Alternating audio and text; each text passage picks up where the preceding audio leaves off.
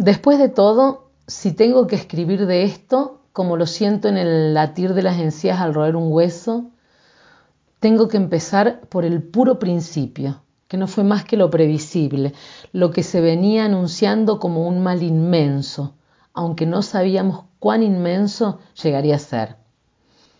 Eran las 20 horas y el final del verano se había ido convirtiendo en un otoño cálido a la piel, bonito al aroma de jazmines tardíos en el patio. Se había anunciado que el presidente hablaría y todos sabíamos que la cuarentena, que de alguna manera algunos ya estábamos aplicando, se convertiría oficialmente en un decreto que nos recluiría finalmente en nuestras casas. La puerta del jardín estaba abierta y la calle de asfalto, el cantero central y las hojas plateadas del álamo daban cuenta del silencio de tumba que embriagaba el barrio. Nada se movía de un lugar en el que pareció por largo rato que todo había quedado clavado, inmóvil por vaya a saber qué mano del destino. Yo andaba como errante en esas soledades de la casa y cuando prendí la radio, asediada por los continuos mensajes del hijo para que escuchara el discurso, me asaltó un sentimiento de orfandad sublime, de dolor necesario. Varias veces en mi pensamiento he tratado de armar frases que describan ese momento, pero no he podido, porque lo que percibía como verdad no eran los acontecimientos a la vista, lo que realmente pasaba, por decirlo así. Porque prender la compu y buscar el link de la radio no pudo nunca haber resultado en un chirrido de voces entremezcladas con ese sonido fritanga y pito distorsionado que escuchabas antes, hace siglos, en otro siglo sentada en un banco y esperando la radionovela en Bagual, Los Pérez García. Porque la voz de Fernández nunca se ha parecido a la de Perón, ni el último tuvo que tomar tan terrible decisión como a este del presente, que a tres meses escasos de su asunción tenía la responsabilidad de armar un país en circunstancias tan mundialmente adversas. Pero como en mis pensamientos me voy por las ramas, no puedo, aunque busco afanosamente describir, desentrañar ese sentimiento de pasado y presente mezclados, de nostalgias de un ayer no vivido, de un presente anunciado. Se mezcla. Fue un anochecer distinto a todos, porque cada habitante de este país se quedó sumido, sumida, sumide en su propia soledad, en su instintivo aislamiento, en su repentino ahogo del yo solo, sola, sole. La choca se paró de un santo y le ladró a unas hojas amarillas, las primeras que el otoño tiraba descuidadas. Su ladrido sonó amenaza, aunque las hojas no se dieron por aludidas y siguieron calle abajo, girando su dorada sequedad en la noche coslense. La llamé de un silbido y al cerrar la puerta me dije que no tenía hambre, aunque debía comer. Mañana averiguaría eso de salir a comprar lo imprescindible. Averiguaría qué era lo imprescindible y qué días podía circular. Lejos estaba de sospechar todas las historias que saldrían de estos esquemas de circulación. Qué cantidad de anécdotas divertidas, a pesar del horror, podríamos contar después y las del horror también, que al poco tiempo pudimos ir perfilando.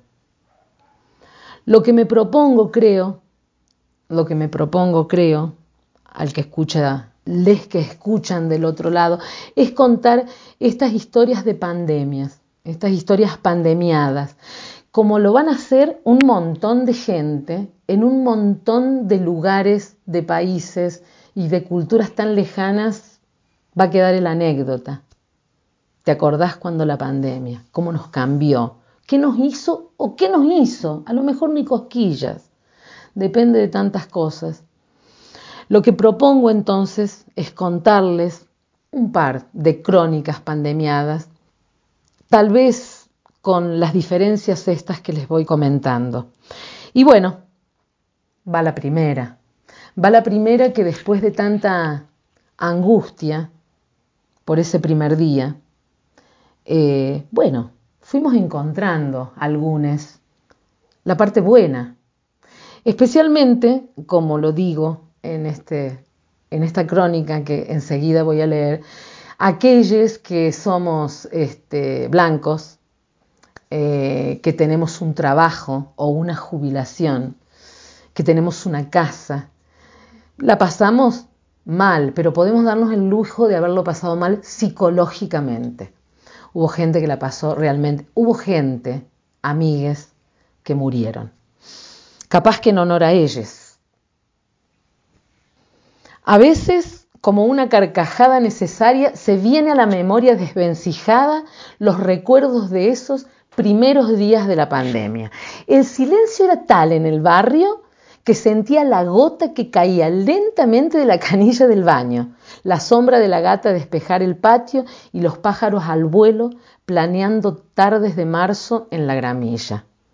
Así se sucedían las nadas, el barrio, eh, las cotidianas tareas de la casa, tan llenas de barridas debajo de la cama, desempolvando pantuflas y pijamas que ayer volaban por los aires y que jamás fueron unos, sino muchos aires, muchos pijamas, que ahora estaban tan silenciosos y tan dobladitos.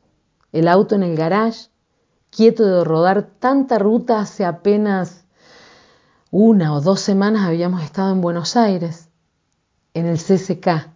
¿Cuántos tiempos sin asomar la jeta por la vereda? ¿Acaso a la esquina, la del almacén a la vuelta, el Cadi con sus ofertas y esa atención de lujo que tiene el Cadi? Por favor.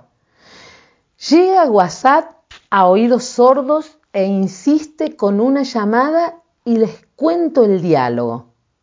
¿Vos sos par o impar? me disparó al tiro par. Mortal loca. ¿Te parece que vamos al súper a comprar cosas esenciales? Dale, dame un tiempo que hace como dos días que no me baño y que en este tiempo no sé qué ponerme. La verdad es que no sé qué ponerme. Las botas con tacos que te compraste en el otro día estarían buenísimas. Tacos al súper, boludo, ¿te parece? Y sí, ¿cuándo los vas a usar si no? Dale, Ami, sí, tenés toda la razón del mundo. ¿Y vos? Yo las zapatillas rosas y la campera con capucha haciendo juego. ¿Qué te parece? Mortal loca, Mortal Kombat. Así nomás, calzarse el barbijo y salir a comprar. Nosotras que podíamos porque somos par, blancas apenas y asalariadas.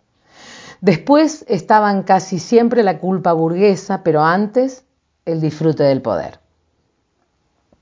En ese día en particular solamente agarramos las avenidas de San Luis y salimos a tomar unos mates, cada una con su mate personal, a rodar, escuchar música, averiguar algún precio y eso, rodar la calle. Debo decir que nunca cumplimos la norma dicha hasta el cansancio de si vas acompañada en el auto, debes llevar barbijo. No, porque tomábamos mate. Entonces no íbamos a hacerla, o sea, si hay algo ridículo es ver una persona en un auto con barbijo. Mil disculpas a todos aquellos que usan barbijo en el auto, pero bueno, sin barbijo.